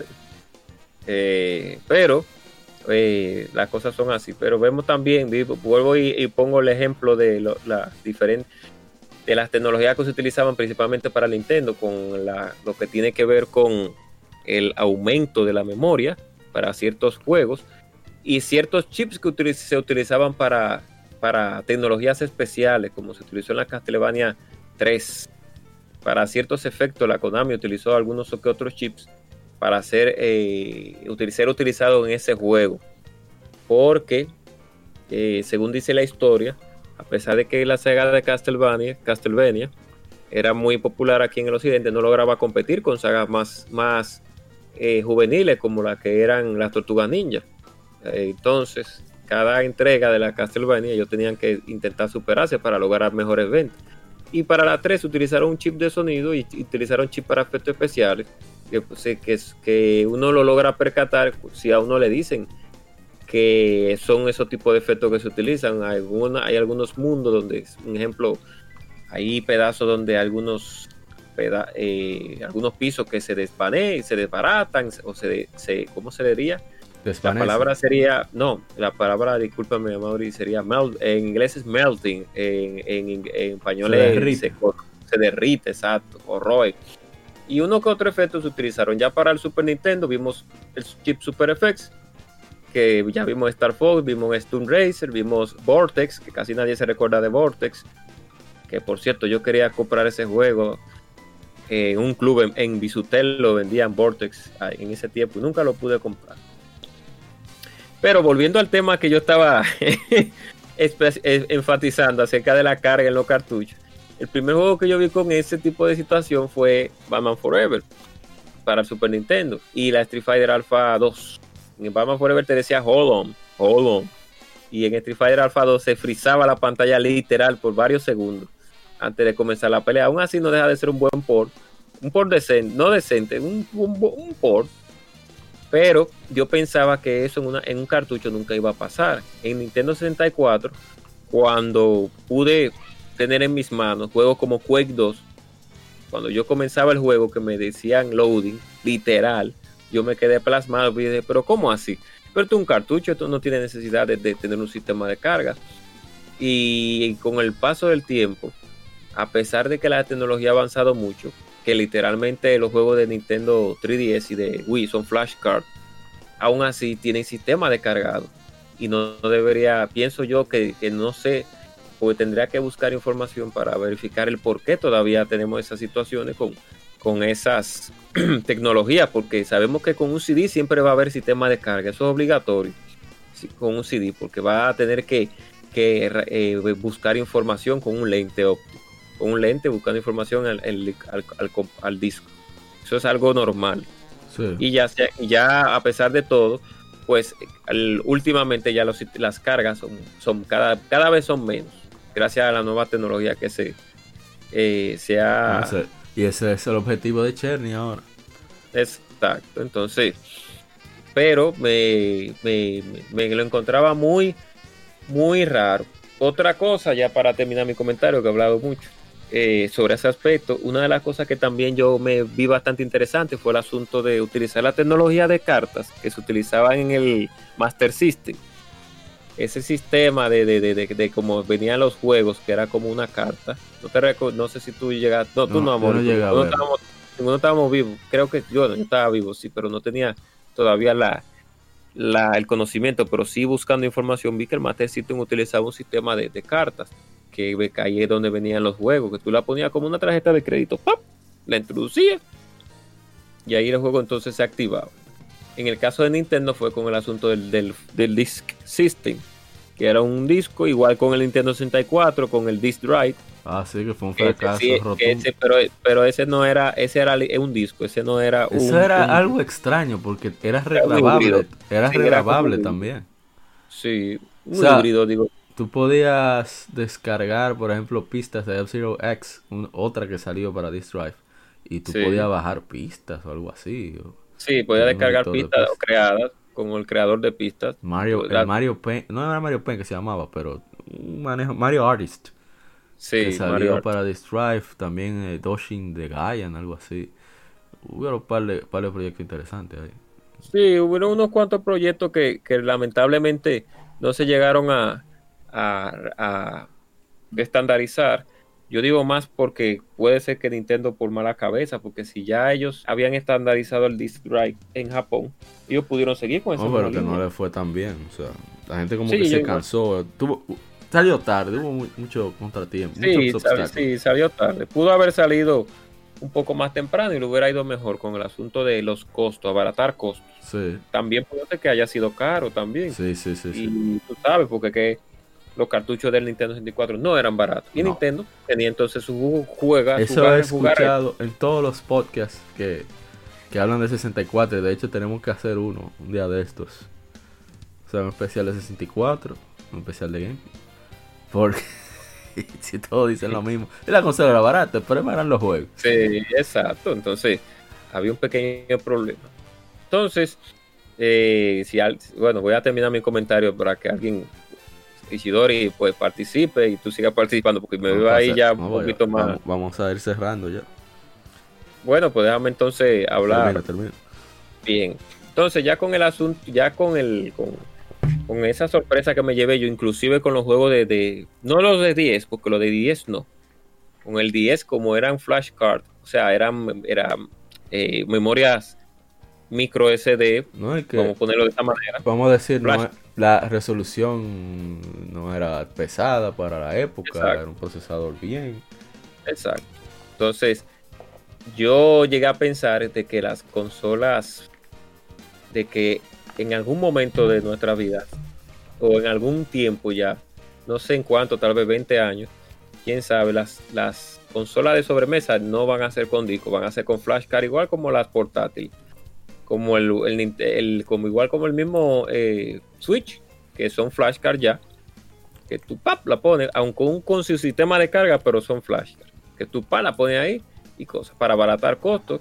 Bueno, la misma Sony eh, con el Vita, pues remendó ese error en cierto punto, porque vieron que, que no le fue muy bien con el BM, con el, UMD. Lo que pasa con el UMD fue que, bueno, eh, el Sony.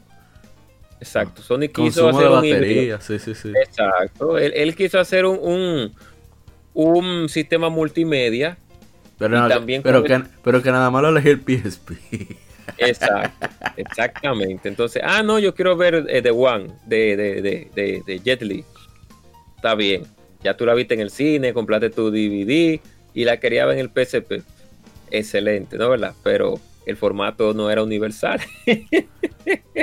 Compré Final Fantasy, ¿cómo se llama la película? Advent Children en el PSP, oh, excelente. Y, sí, y, de allá y de ahí. y mira que se ve muy bien la película en el PSP, hay que admitirlo, se ven bien. Pero usted sabe bien como que, que, usted no vio la película en momento. Claro que no. Claro que no. Nadie compró un papel. Tú veías unos cuantos. Unos no, cuantos que venían con, que venían con el PSP. Sí. Tú veías, no, tú veías unos cuantos aguerridos que compraban y que una otra película en PSP y que tú lo veías viendo sus películas. Pero que nadie iba a estar en eso porque es que era una consola para usted, un portátil para usted jugar. Entonces Sony quiso implementar esa tecnología me imagino yo, para impulsar unas cuantas ventas de sus, sus marcas de, de New Line Cinema, que creo que, son de ellos. y... Si, Sony tiene un gran defecto es que ellos, ellos tienen un, fetiche con los formatos, con tener un formato dominante, aunque sea completamente inútil. Exacto. Y, digo yo también para impulsar unas cuantas ventas de su línea, de su, de sus, de su línea cinematográfica, la Sony Pictures creo que New Line Cinema, creo que de ellos también. Columbia Eso para, sí, Columbia, Columbia, exacto. Para impulsar venta también en, lo que tiene que ver con el mercado de las películas. Pero no le resultó ninguna persona que compraba un PSP le iba a estar, iba a, estar viendo películas. Inclusive, yo me imagino que de aquí a, a, 100 años esa película valdrán en la madre, seguro, porque eh, la gente la buscará y que no, eh, tal película en PSP. Oh, wow sí, sí, pues, seguro que, que, que, subieron de precio y todo. Dólares, 7 mil dólares por una película. Eso viene, tú vas a ver. Eso viene por ahí. Entonces ellos remendaron su error con el Vita eh, por ese asunto. Y de, eliminaron completamente esa, opción de, que de películas eh, eliminaron eso. Dijeron no funciona. Y es uno de los grandes eh, fracasos. no, no grandes, sino un, un fracaso tecnológico. claro un error tecnológico de Sony, que le, coli- al igual como le pasó al mismo Dreamcast con el GD Room, para que no fuera pirateado, y al fin y al cabo lo piratearon igual. Sí, Y el- eso fue eh, la mano del de abajo. bueno, igual Dios. con el Nintendo GameCube, que entonces ellos utilizaron esa tecnología también de que para evitar la piratería, pero entonces con un costo. ¿Y qué era el costo? Bueno, doble capa, tenían que ponerle o partir los discos en uno y dos, como el caso de la, de la, de la Resident Evil 4, que son dos discos, y también de la Zero, Se- si no me recuerdo, Tales, también son dos Tales of Symphonia son, son son dos dos discos también. Es verdad, uno estaba acostumbrado a los dos discos en el PlayStation y en Saturno. Pero ya con la llegada de PlayStation No, 2 porque, ya no era no, porque el problema no era la cantidad de discos para uno, porque, porque uno como usuario paga ese dinero igual. No, no el que problema con- era que, por ejemplo, la gente de Burnout lanzaron Burnout 1, Burnout 2, Burnout- hasta la Burnout 2 en todas las consolas. Pero después tú Sí. lanzas Burnout 3, tú tienes música licenciada, tú pagaste tu cuarto para que esté en tu juego. Entonces cuando tú Claro. miras, tienes que ir para el game que tienes que meterlo como entre discos, porque tú no vas a bajar la calidad del audio. No, Por ejemplo, así o sea, no. to- estamos especulando, vuelvo y repito. Tú no vas a hacer eso. Entonces, no. Tú dices, no, adiós, Game. ¿Qué tú vas a hacer? exacto, bye bye. Bye bye, Charlie. Y mira, y fíjate que iba a hablar también de eh, sobre este tema, que es algo normal ahora que uno pues grabe, guarde sus, sus juegos dentro del disco duro, pero ya para el Xbox One y no el One, sino el Xbox One, el- la, la, video- la casetera de Microsoft, se podía ya, no sé si era vía ya hackeo o No, si sabes ya legal no era. legal no era. Eh, El pero ya tenía 360 sí lo hacía. Sí, el 360 sí. Pero el Xbox One, pues, a pesar de que venía con su disco durazo así, más pesado que el de año, lo, lo tengo guardado por ahí en mi Xbox, que tengo que terminar unos cuantos juegos. Que está que, pe- que consola que No, pesa. pero- sacar esto para que usted me ayude a arreglar un par de cosas. bueno, vamos a ver cómo lo hacemos, sí. Y entonces, eh, ahora la diferencia era del cielo a la tierra en la carga.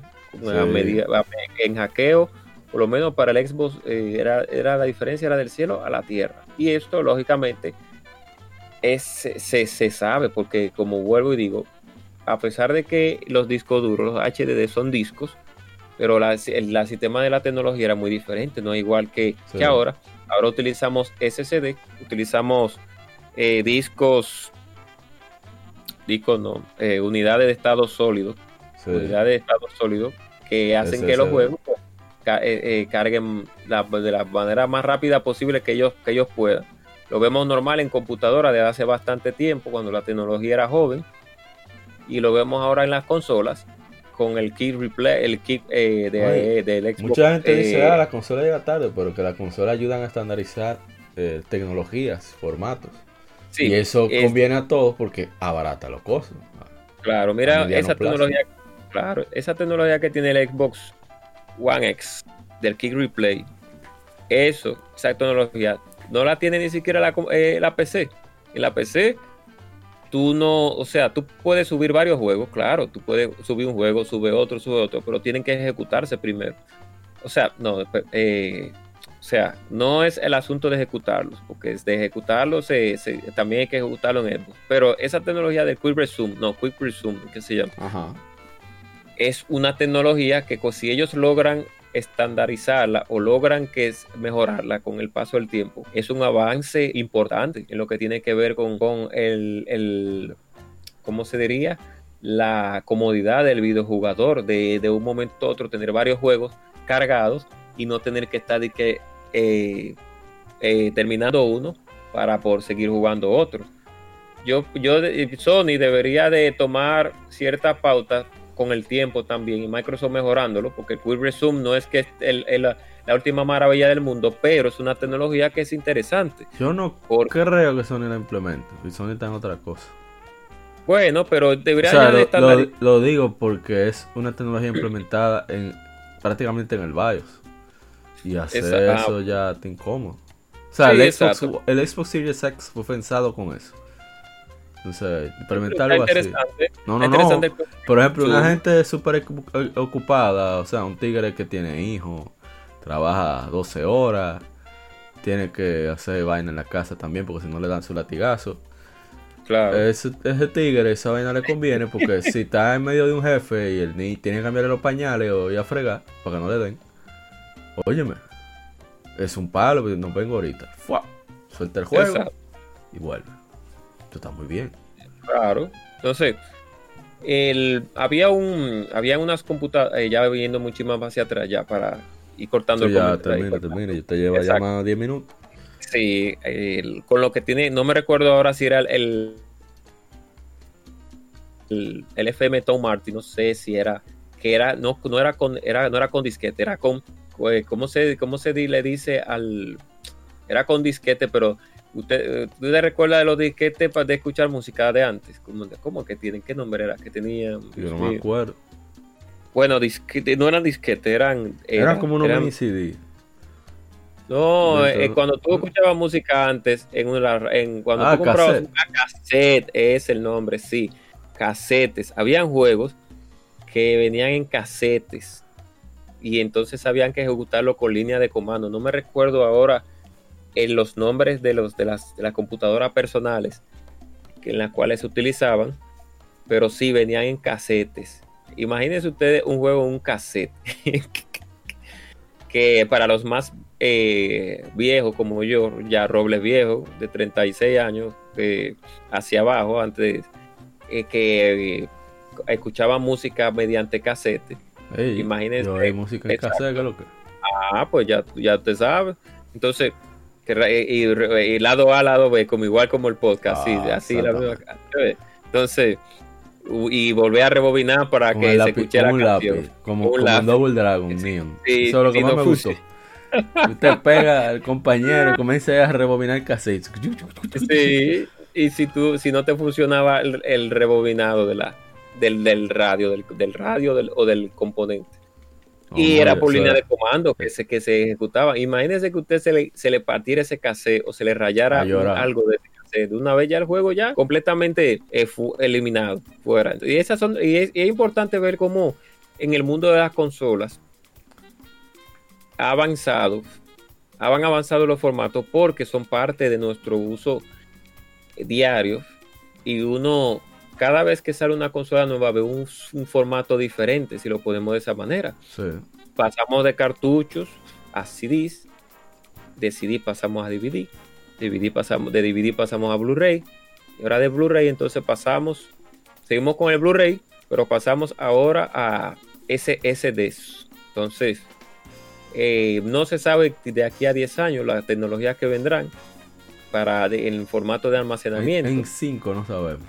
Sí, en va 5 no volando. sabemos, eh, mucha gente apostaría a la nube, pero creo que todavía no, no, No, hay como... quizá puede funcionar en Europa, en, en- Exacto. en esos países más desarrollados de Asia, pero Exacto, pero nosotros ellos, ellos que no lo han implementado porque ellos saben todavía que, que todavía es un poco de es un poco incómodo ese asunto no, no, y que porque eh, hemos visto que hay servicios como Google Stadia y etcétera, etcétera, etcétera, que a pesar de todo, que, que tú nada más tienes que aprender y jugar, no funcionan igual. yo, no creo, yo creo que también que la gente le gusta tener ese asunto, aunque, aunque no sea tenerlo en el sentido de posesión física, pero a la gente le gusta ser dueño de ese asunto, de, de- Claro, en el sentido de que no tenga que depender de más servicios externos. Exacto. Y una ventaja ya para terminar, ahora no, no voy a decir, volver a decir eso. Lo físico versus lo digital. La ventaja del físico por encima de lo digital es, eh, no es abismal, pero tiene sus puntos fuertes.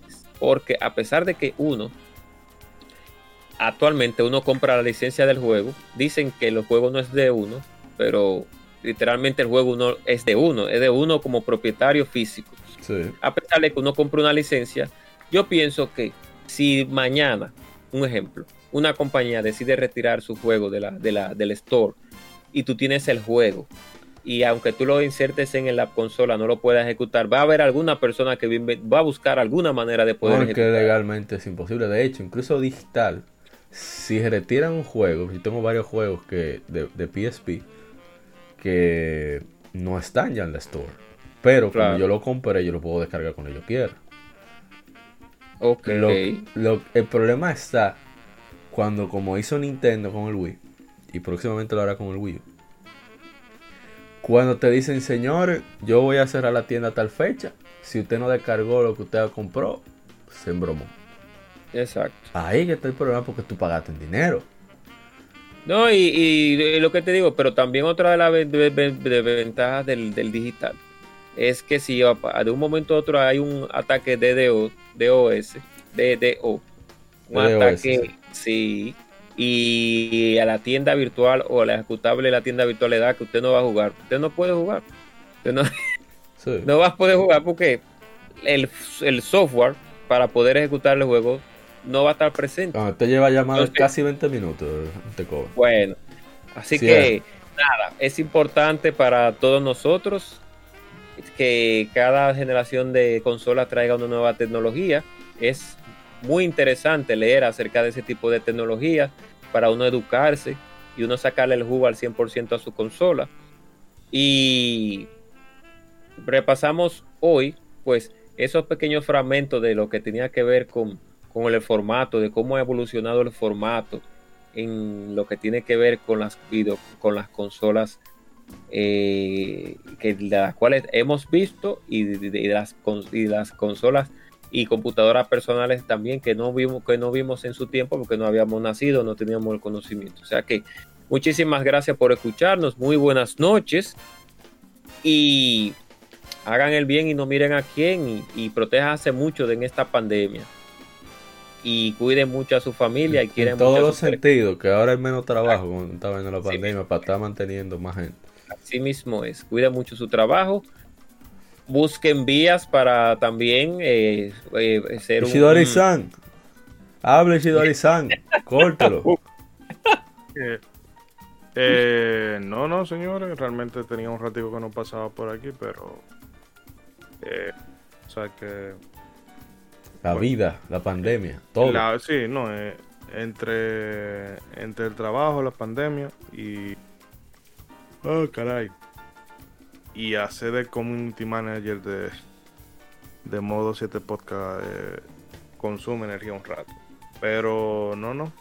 Vamos a ver cómo hacemos para que la visita no sea tan infrecuente. Yes. Y desde yes, luego, muchas gracias a, a los amigos oyentes. Yes. Sí, pues ya saben, muchas gracias por... Esperamos que hayan disfrutado de esta pequeña, pequeña tertulia de, de los formatos en gaming. Gracias nuevamente a la gente Cobra y Shidori-san por pasarse por acá. También a, a Hens- Henshin Helmet, también conocido Sí. como Guadaña o Isai, que lamentablemente por problemas técnicos tuvo que dejar el podcast. Pero sabemos que, que él está aquí. Sí, víctima del tercer mundismo. Muchas felicidades que ya dejó de cumplir años a mi hermano. Ya estamos a 29. O sea que ya su cumpleaños se terminó. Pero aún así muchas No, pero tú felicidades. preguntas qué hora nació y hasta que no pase esa hora, no te deja de ah, también. Sí, Oye, pero ya imagínate, ya tiene que estar.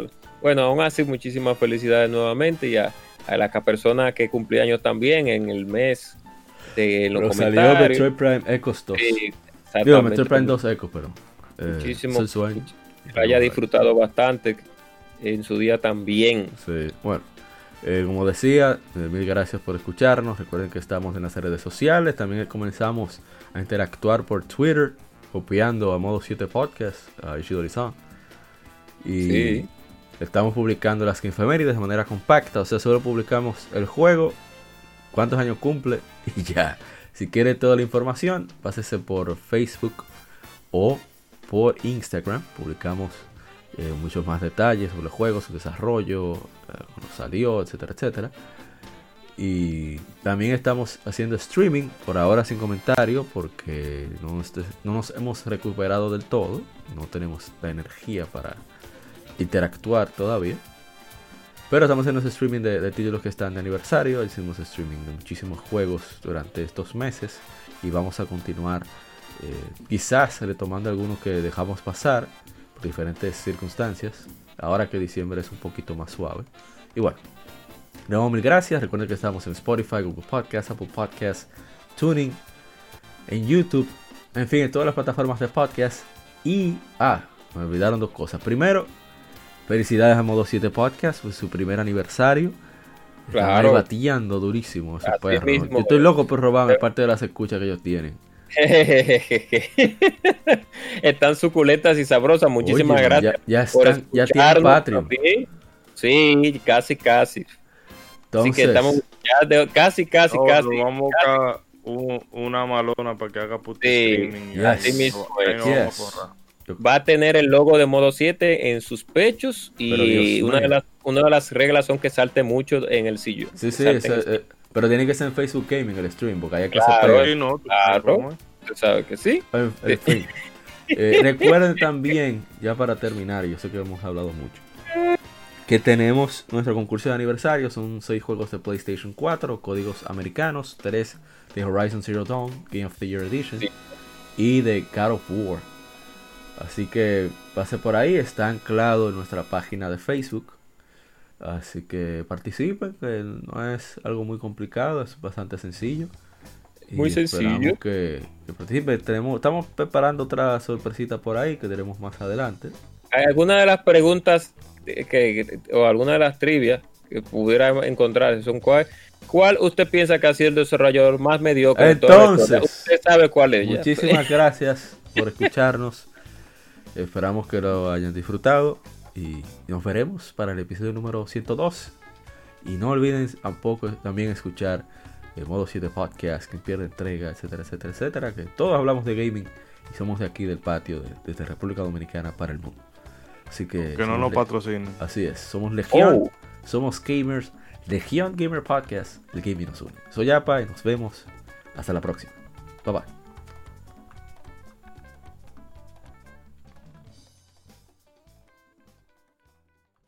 Somos Legión, somos gamers. Legión Gamer Podcast, el gaming nos une. Un podcast diferente para gamers únicos, noticias interesantes, historia del gaming y mucho más para mantenerte al tanto del actual como del pasado. Porque todos jugamos, el gaming nos une. Estamos disponibles en iBooks, TuneIn, Spotify, iTunes y demás plataformas de audio. Perfecto para escucharnos mientras subes niveles, buscas un objeto específico o practicas para dominar esta jugada devastadora. Recuerda seguirnos en Facebook, Twitter e Instagram como Legión Gamer RD para que compartas con nosotros y seas parte de la legión de gamers únicos. Gracias por escucharnos y te esperamos para el próximo episodio.